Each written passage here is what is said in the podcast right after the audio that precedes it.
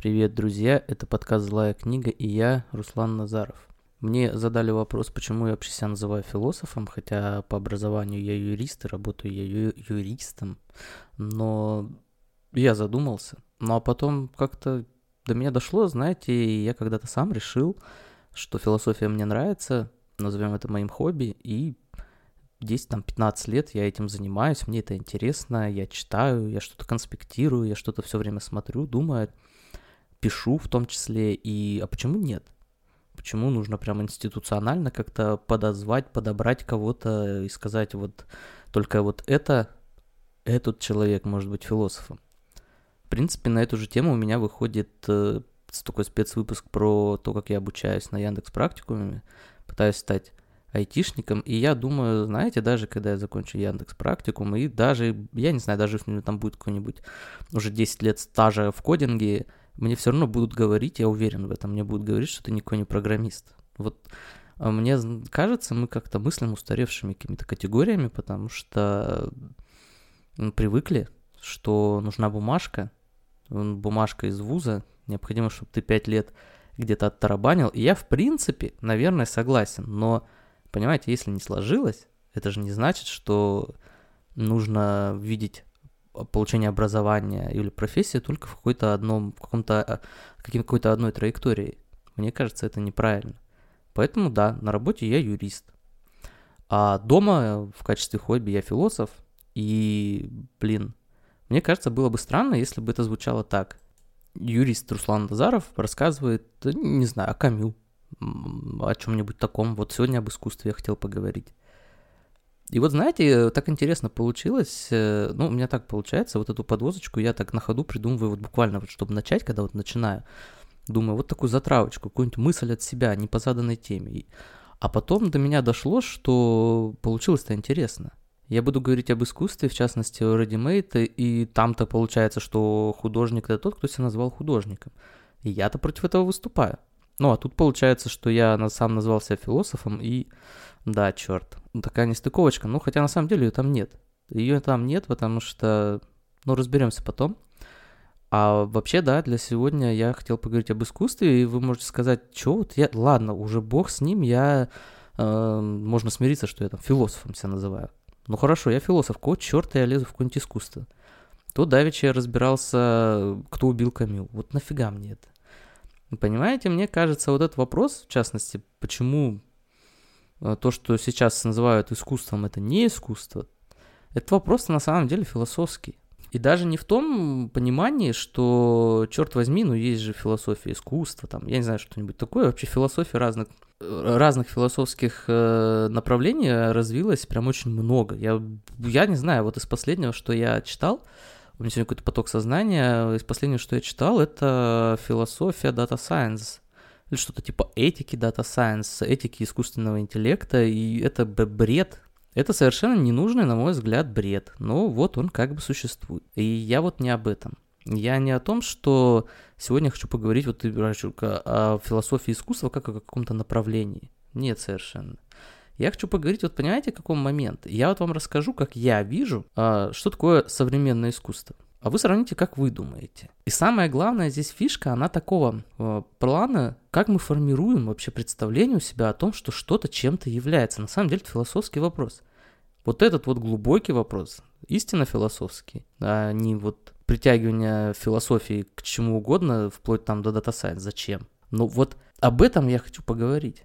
Даже если там не глубоко копнуть эту тему, то просто чтобы вы задумались, моя цель такая, ну, задумались а почему? Почему вообще э, мы считаем, ну я видел таких людей, да таких людей большинство, которые считают, что вот то, что там, а вот помните недавно банан висел на стене, а его продали за 120 тысяч долларов, потом другой тоже художник съел его. Ну, почему это искусство? Мы даже можем, или точнее такие люди, они стоят, они могут умиляться возле этого объекта и их вообще ничего не пугает. Они на самом деле на полном серьезе считают это искусством. И понимаете, то есть вопрос такого порядка. Откуда мы что-то знаем? Тут на самом деле философия. Это я вот так немножечко подтянул к теме философии, тему искусства. Как вы убедились, я могу подтянуть что угодно к чему угодно.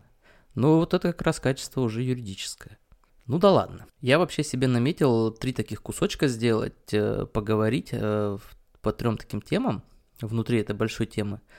И почему в заголовке я назвал, чем импрессионизм отличается от искусства. Я так назвал, потому что считается, что современное искусство началось с импрессионизма, э, с там 60-х годов 19 века. Мане и прочее. Хотя тут могу спутать с Мане, да, два разных художника – Всегда я стараюсь ничего особого не запоминать, я еще об этом буду, буду в каком-нибудь подкасте обязательно говорить. Не пытайтесь заставить себя что-то запомнить, вот я лично не запоминаю, живу себе прекрасно. Ну так вот, это искусство началось в те годы. А, нет, слушайте, я забыл еще одну такую интересную мысль. Вот она мне сейчас мелькнула. Э, мысль связана с тем, что Слушайте, ну часто, когда начинаешь говорить об искусстве, тебе говорят, слушай, ну что ты, вообще зачем ты Какое право ты имеешь об этом говорить? Ну, у меня устроено так, если я чем-то заинтересовался, я прям это копаю. И там пару лет назад, с пяток, я заинтересовался темой современного искусства и прям начал копать. Я прям начал читать книги, скупал их, читал, пытался все это понять, осмыслить, смотрел на эти картины. Ну, короче, я прям поработал над этим. И поэтому я имею право, мне кажется, высказать свое мнение вот с этим мнением. Это не так, что я посмотрел какую-то картину со стороны и вот решил, ага, искусство или нет. Я прям подумал об этом. И такой забавный факт, знаете, к делу почти не относящийся, у меня есть книга по современному искусству, которая весит 3 килограмма. И это не просто сборник каких-нибудь картин. Это текст. Трехкилограммовый текст. Вот так. Ну все, перехожу к этой мысли, с которой вот начал. Про искусство, что импрессионизм — это начало. И поэтому, если мы сейчас развенчаем тут импрессионизм, то мы, в принципе, развенчаем современное искусство в принципе. Вот получился такой глупость, сказал. Но как есть. На то и подкасты, если честно, мне вот... Я солидарен с теми своими коллегами-подкастерами, которые считают, что подкаст должен писаться вживую в том плане, что не надо какие-то там неудачные дубли или куски вырезать. Ну, как есть, так есть. Ну, мне кажется, это правильно, пускай так и будет. Живенько зато получится. И вот, что мы получаем? Мы получаем, что надо разобраться с импрессионизмом. Вообще, откуда он возник? Давайте я вам не буду там описывать э, каких-нибудь там представителей картины. Э, я думаю, вы многие сами знаете, а можете и загуглить. Все легко найти, посмотреть, чтобы визуально такую картинку ряд представлять. Откуда вообще это могло возникнуть? Здесь есть такая теория, интересная теория, на мой взгляд, э, что все дело в фотографии. В те годы активно, ну, появилось там чуть раньше, активно развивается вот в эти годы фотографирование.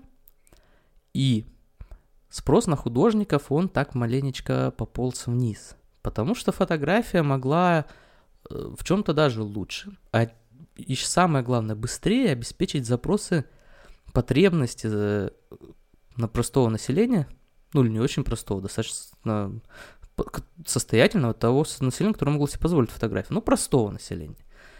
И поэтому художество стало как бы, вот это искусство, вот эта составляющая, она стала как бы прогибаться. Тут важно отметить, что фотография э, особо изначально искусством не считалась. Ну и сейчас даже споры идут по этому вопросу. Тут кино-то не всякий раз к искусству причисляют. И если послушать вот мой подкаст про Кракауэра, там про его теорию кино, то достаточно сложно э, сделать вывод, что кино это искусство. Ну, вопросы. Ну, хорошо.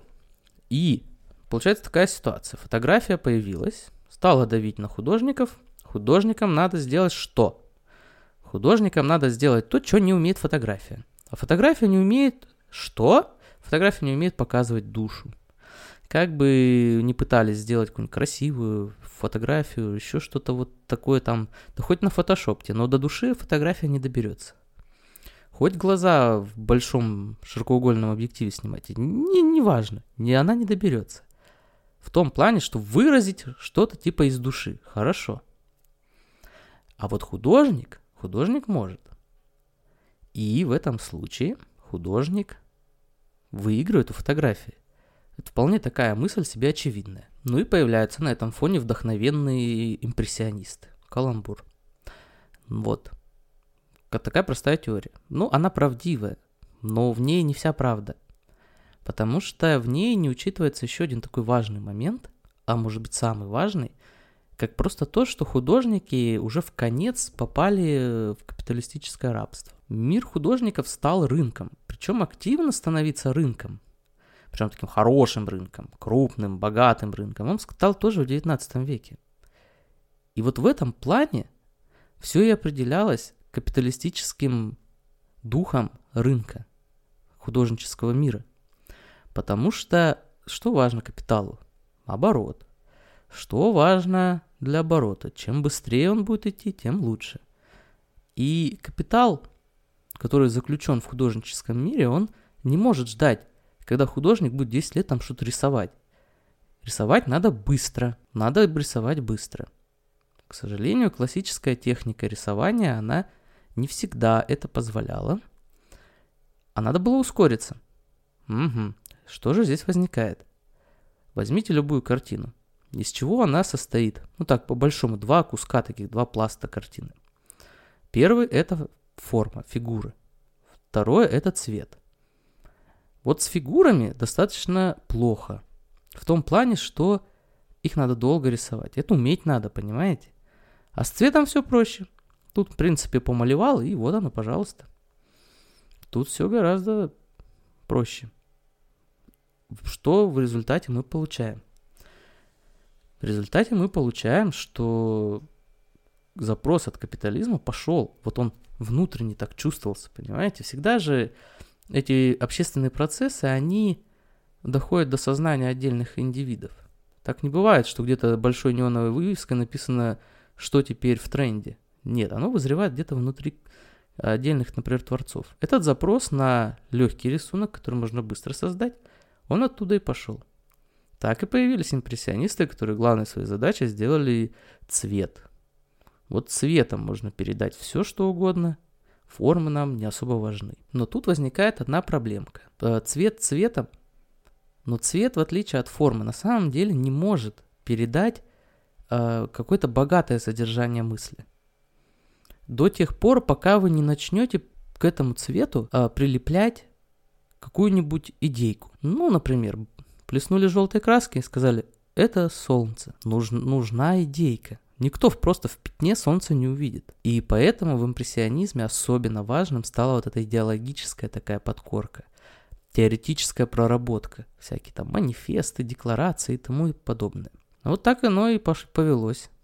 Со времен импрессионистов все так и идет. Художник использует минимум средств, чтобы удешевить свою процедуру, процесс – но при этом пытается выдать это за что-то очень значимое. Вся идея. И в последующее развитие э, художественного мира, оно шло по этому пути. И то, до чего мы сейчас докатились, вот до банана на стене, ну это просто логичное завершение всей этой процедуры. Упрощение с целью максимальной, с целью максимизации прибыли. Вот и все. Ни о каком духе, каком-нибудь чистом, светлом в художничестве говорить нельзя, не надо. Нет, сейчас все это просто подчинено капиталистическому закону, и все просто объясняется. Здесь еще интересная мысль, связанная в том, связанная с тем, что капитализм не только создал рынок художников, капитализм создал запрос, он создал коллекционеров. И коллекционирование, ну, понимаете, процесс такой. Смотрите, чем больше капиталистов, тем больше денег. Ну, хотя нет, вот жесткий марксист сейчас бы меня наругал. Ну, вот упростим до максимума. А вот больше капиталистов, больше денег, больше денег, больше потребность, например, в коллекционировании, значит, нужно больше товара. Опять-таки, опять-таки, мы упираемся в то, что нужно больше картин. Больше картин – это больше художников. Больше художников – это значит, надо упростить саму процедуру делания художником. В результате мы получаем что? Что вот эта страсть к коллекционированию – это развитие капитализма, оно создает нового художника, новую концепцию искусства. Вот теоретически своего апогея она достигает э, в Дюшане и в его редимейде. Наверное, вы слышали фонтан знаменитый. Э, это обычный писсуар. Все. Он его просто купил, просто отправил на выставку. Выставка его развернула, но это осталось знаковым событием, сам, сам факт. И вот тот же Дюшан, в принципе, и формулировал, что, что ready-made — это произведение искусства, которое не нуждается в художнике. Так оно и есть. Вот в чем дело. Все оттуда пошло. И вот нам сейчас кажется, когда мы просто концептуально, там, не знаю, по Третьяковке какой-нибудь ходим, а, и нам кажется, что это все имеет свою глубину, философию. На самом деле это имеет просто корыстный интерес, капиталистический интерес, который обернут вот такого рода концепциями. Вот и все современное искусство. Поэтому, мне кажется, не стоит сильно восхищаться им. Ну, что-то, какие-то элементы могут нас задеть. Но по большому счету современное искусство это такое большой капиталистический проект. Ну, как и многое, как и кино, в принципе. В частности, если считать э, кино искусством. Вот такая ситуация. И здесь мы возвращаемся как раз к тому, что почему мы-то считаем что-то искусством. Ведь зачастую мы видим, что вот это, ну, очень плохая ерунда, я не буду сейчас грубо говорить. Это не картина, это не искусство. Но мы говорим, да-да-да, это замечательно, это интересно. Почему? Потому что нас так научили, потому что все так говорят, потому что какими-то институтами это одобрено. Вот так, черт возьми. Так это работает. И это большой вопрос философский. Как мы вообще усваиваем информацию, как мы ее переносим на те события, которые нас окружают. Вот такое дело. Мы порой не замечаем, мы порой не замечаем, что наше мнение делают кто-то делает. Нам кажется, что оно вот очень наше. Все, что приходит нам в голову, автоматически считается нами нашим, а это не так. И, это, и современное искусство – это очень большой показатель этого. Здесь, конечно, могут выступить поддерж... те, кто поддерживает современное искусство, и сказать, что, блин, да ты тогда против прогрессивного, против еще чего-то. Ну, Пускай так. Вот такой я полон противоречий. Я учусь на программиста, но при этом я не очень прогрессивен в вопросе искусства. Такие вот дела. Ну и завершая, э, что я должен сказать? Не знаю, что я хочу сказать.